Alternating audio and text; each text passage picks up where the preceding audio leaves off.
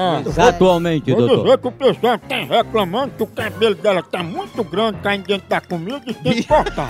Maria. Conhecida como umbigo de onça. É a higiene. A higiene. Nós. Alô, Alô, Jocélia? quem é? Jocélia, não foi você que ficou de cortar o cabelo, não foi? Cortar os cabelos? Sim, que a gente ligou pra saber se você vai cortar os cabelos. Quando? É Jocélia mesmo que tá falando? Sim, cortar os cabelos? Sim, porque assim, estavam reclamando aí na sua casa que você tava com cabelo muito grande, aí tava caindo cabelo no chão, cabelo na comida, aí o povo tava querendo que você cortasse os cabelos. Não, senhor, me desculpe, de jeito nenhum, não sei nem, nem, eu não tenho nem a mínima.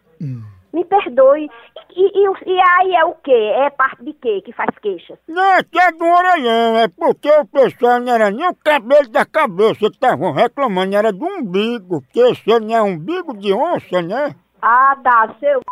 Umbigo de onça? Vou lhe denunciar. Pois vai pro umbigo.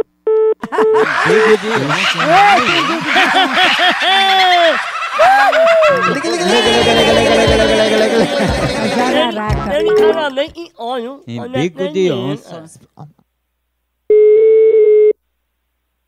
Pra quem tá falando? Eu tô indo aí cortar um bico de onça de vocês, viu? Da, t- da tua mãe, cabra, você vai corno sem vergonha, bandido sem vergonha. Bandido, bandido. Eu- Sua mãe é bandido, é uma escrota, viu? E vocês têm um bico de onça. Cachorro sem vergonha. Ai, Rapa esse umbigo. Eu não sou bandida não, meu.